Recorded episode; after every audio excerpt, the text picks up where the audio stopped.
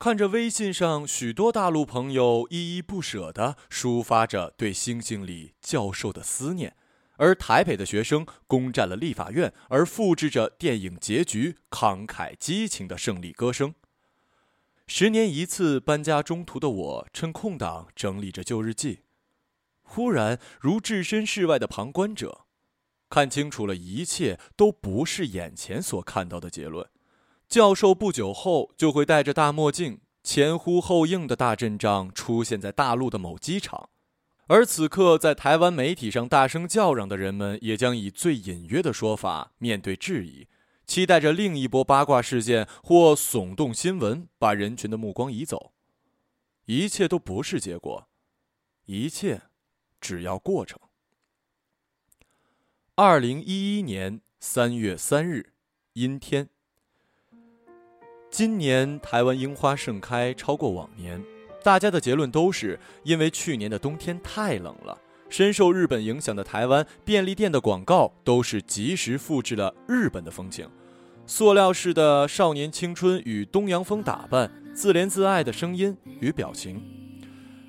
在这寒冷的春天里，吃着军衣廉价的关东煮，然后人们塞车赶去樱花下摆个可爱的手势，拍照留念。那就可以在人群中盖上幸福的章了。在台北，不去日本也可以拍到有日本味道的照片，放在 Facebook 上跟朋友分享。但是不知道为什么，这些年我已经对于复制日本情调的审美观，从广告到电影，从音乐到美术，真的开始有点疲惫和疑问的心情了。纵使我仍然喜爱东京这座城市。不知道是不是跟我这些年来每个月住在北京有点关系吧？即使台湾开遍了樱花，日本广告流行语时时变成台湾流行歌曲的曲名。看着便利商店落地窗的广告海报，摄影师如何把西门町拍得像元素街头。但是这里还是台北，它不是东京。不过这样的担心，在我走入西门町河岸留言后，得到了些许缓解。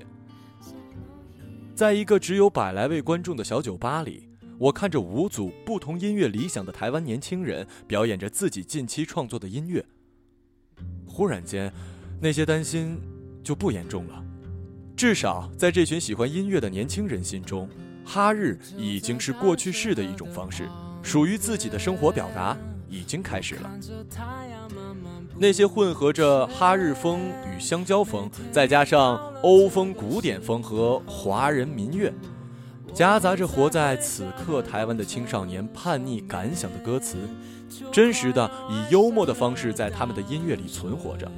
特别是那两位年轻的木吉他手，大银幕里正播放着这几年来他们在一些地方演奏时拍摄的博客式影像日记。银幕里的两个人常光着脚。在不合适当舞台的舞台上表演，也许是在中部某个火车站的月台上，也许是在代表美术馆门前的广场。就算台下只有一个听众，音乐仍然是热烈的生活内容之一。我听到他们音乐里的抒情与乐观，用无歌词的木吉他写生台湾风景，描述的都是他们生活周遭的风景，像诗一般的乐句，让人感动。音乐会结束后，我特意在久违的西门町散步。子夜时刻的西门町，灯火辉煌，却少有人烟。看着捷运站门口大排长龙等待客人的出租车，在这个微凉的春天，猜想着台湾的文艺青年下一步会是什么样的风景。二零一零年二月十日，小雪。春节后回北京的第二天。以为天气开始回暖了，没想到早晨起来打开窗，却看到窗外飘着细雪。我发现我已经跟所有的北京人一样，为一场雪高兴了起来。人们总是担心着没有下雪的冬天，像暗示着来年可能不顺遂。于是这些年来，每年冬天第一场雪都叫瑞雪。所有北京的朋友都兴高采烈地拍着照，在微博上转述着他们的喜悦心情。不知道为什么，今年的我也像有了当事人般为这场雪莫名的高兴起来。就算念头一闪，暗暗的担心一小时后要出门开会，雪天路滑，可能让我开不了车，但是打心底还是欣然的接受了这场迟来的雪。在北京生活，最有趣的事儿就是被别人感染兴奋的事儿。这和台北不同，台北几个得宠强势的媒体总习惯夸大的渲染困惑与悲情给人群，连打不打疫苗都说得让人忧心无解。后来才知道，这是有意的，为了明天延续故事而制造出的悬念。韩剧与台媒各自用着同一理念经营着自己的产业。而我在北京的朋友却总是样样可砍，事事可以无所谓的做总结。虽然看似无关紧要、粗枝大叶，但彼此心里却也有着互不干扰的善意。后来明白，才被感动。在这大的超乎想象的城市里，却住着你很多年不见的朋友。无意间遇上，才知道原来这些年大伙儿都悄悄地搬来了这里。但是见过面，真心要再约上一面。可真不容易，路途遥远，路况难测，都是考虑。莫怪朋友们常笑说，在别的城市里一天能干六件事儿，在北京干完两件事就不错了，其他时间都在路上玩微博和游戏了。看似同城而居，却仍是遥远的状态。但是我喜欢在这个人口密集的城市居住，还能有隐居之感。常想起导演李翰祥晚年。终老于北京胡同里的故事，如同张爱玲隐居在美国加州那片沙漠里。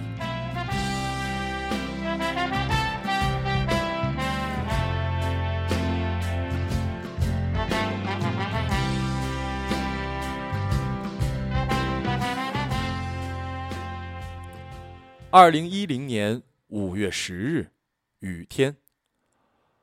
上个周末我在花莲待了五天四夜。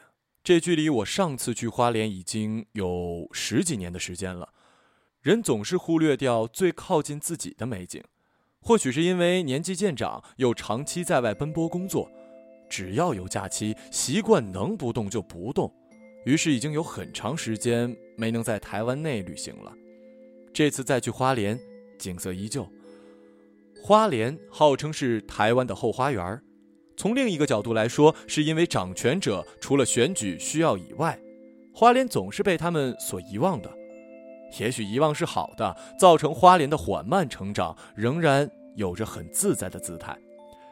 这次再去，也许是因为熟人带路的关系，很多时间的决定权都在自己手上，这让我有了近距离观察的自由和充裕的时间，可以跟我有兴趣的人说话。近距离专心的阅读，一直是这些年生活中珍惜的方式。对一个人，对一件事，对一个城市。这次在花莲就是一回近距离阅读。我听到几位返乡的精英分子，他们试着用知性与感性的态度重新诠释花莲，让花莲的文化厚度持续生根。我也听到一位感性的中年人，用最直接敦厚的方法，在泰鲁阁开民宿。为原住民朋友架设工作平台，引导他们在不失去自我文化的情况下，还能得到平等的对待。花莲藏着许多优秀的艺术家、文学家，著名诗人杨牧的故居已经变成了一个充满艺术气息的二手书店，经营者也是一位文化支持者，来自台北。一家朴素的小餐厅，主动的定期发放介绍花东生活的小刊物。餐厅中央有一台老旧的钢琴，我去的时候，一位金发年轻的旅客，他不理会别人，生疏而自由地练习了一个曲目。窗外微风中，一棵漂亮的樟树，正聆听着。二零零九年十月八日，晴天。一直我以为我是旅居北京，却在这几年下来，发现自己有了一些心态上的转变。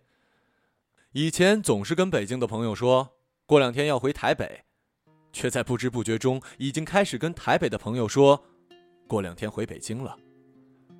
什么时候开始，我的生活已变成有时候会在北京想念着台北，有时候又会在台北想念着北京的节奏呢？台北和北京对我来说最大的差异是阳光的色温。台北的阳光偏金黄，北京的阳光偏白亮，随季节在各自微调。即使同一张画作，在这两地也会呈现出不一样的味道。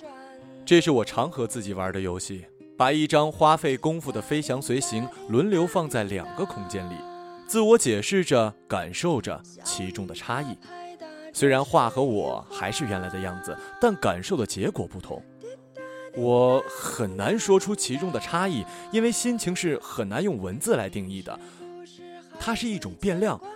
反映着自己心情的变化。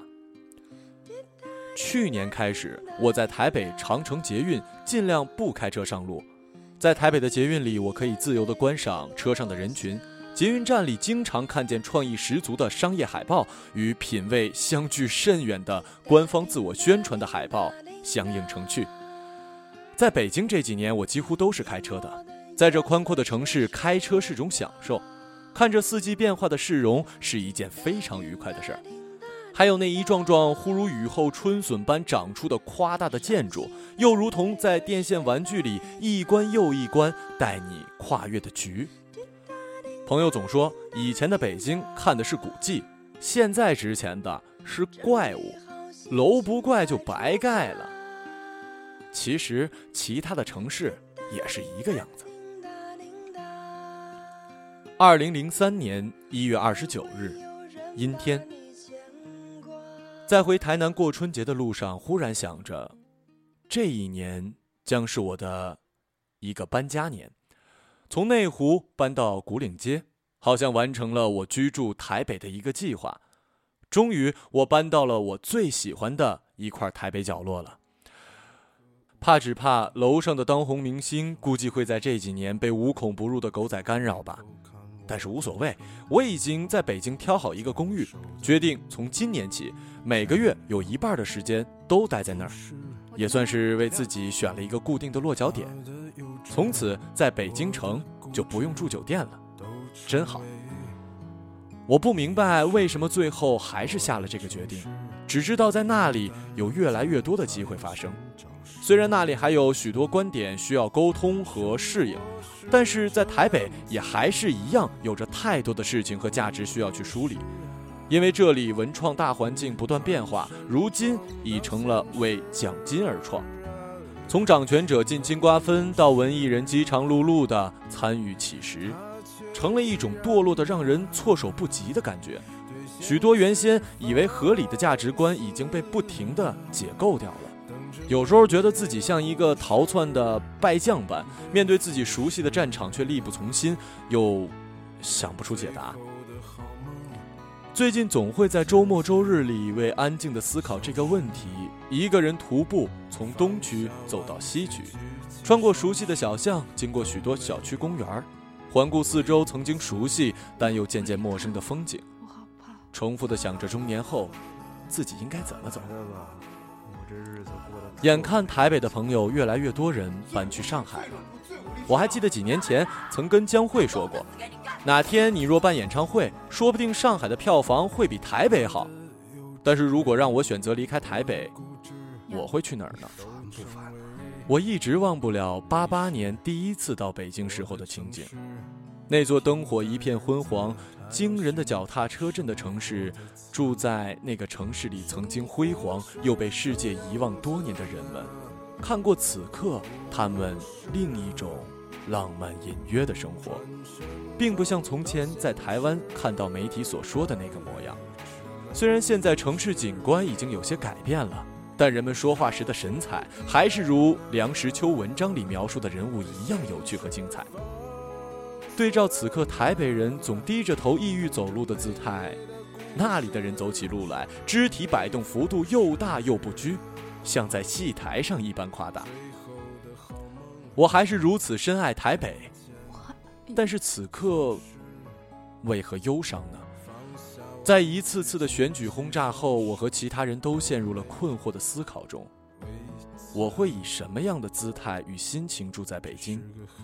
像一只季节性的候鸟，还是只是一个提供繁华经验的台牢？像一只季节性的候鸟，还是一只提供过往繁华经验的台牢？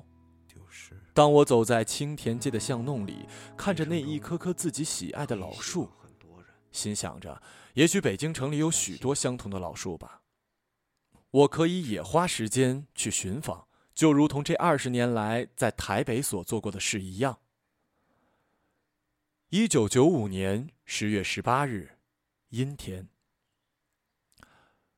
这是我第三次来北京了，见到好多音乐人。总觉着那些操着只能在电视剧里听到的北京腔的年轻人，怎么每个人身体里都像藏着一个苍老的灵魂？上回来北京前听了一张合集，其中一首《露天电影院》让我印象特别深。这回来北京，特别请人帮我约了作者。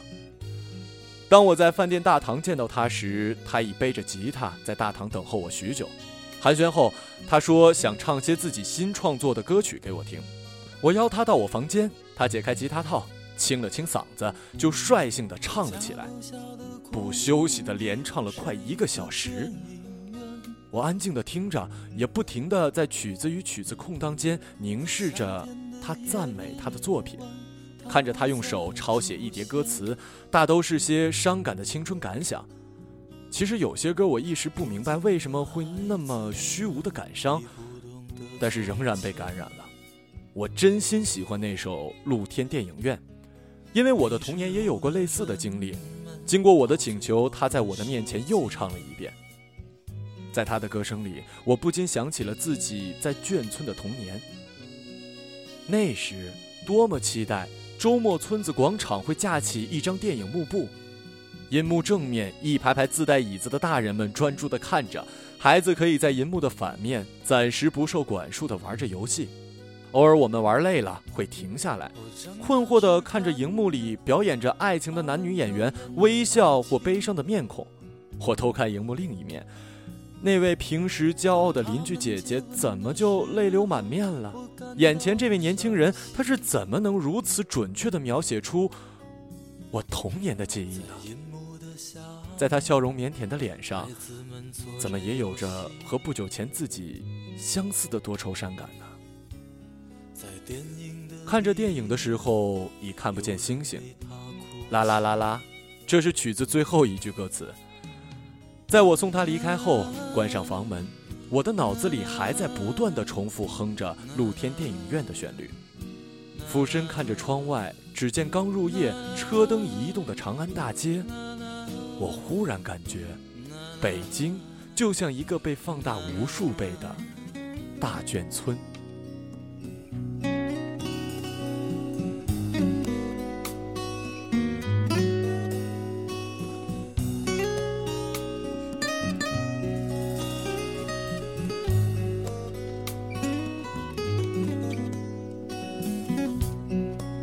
城市里再没有露天的电影院。